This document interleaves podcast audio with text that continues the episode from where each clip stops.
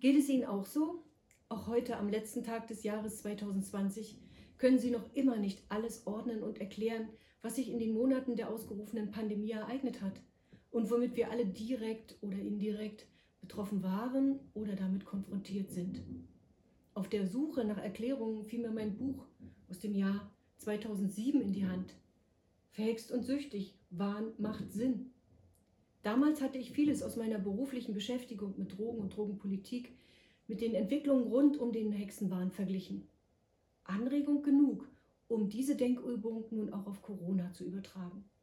Als promovierte Soziologin und habilitierte Sozialpädagogin frage ich, was hat der Hexenwahn mit Entwicklungen gemeinsam, die wir in den letzten Monaten in Zusammenhang mit Corona erlebt haben?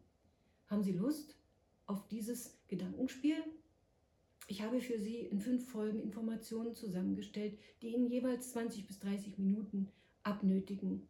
Und Sie werden viele öffentlich zugängliche Daten und Belege finden, natürlich immer mit nachprüfbaren Verweisen auf die Quellen, die ich in meine Argumentation eingebunden habe. Und ich bin mir sicher, dass das Nachdenken auch bei Ihnen auslösen wird. Nur Mut.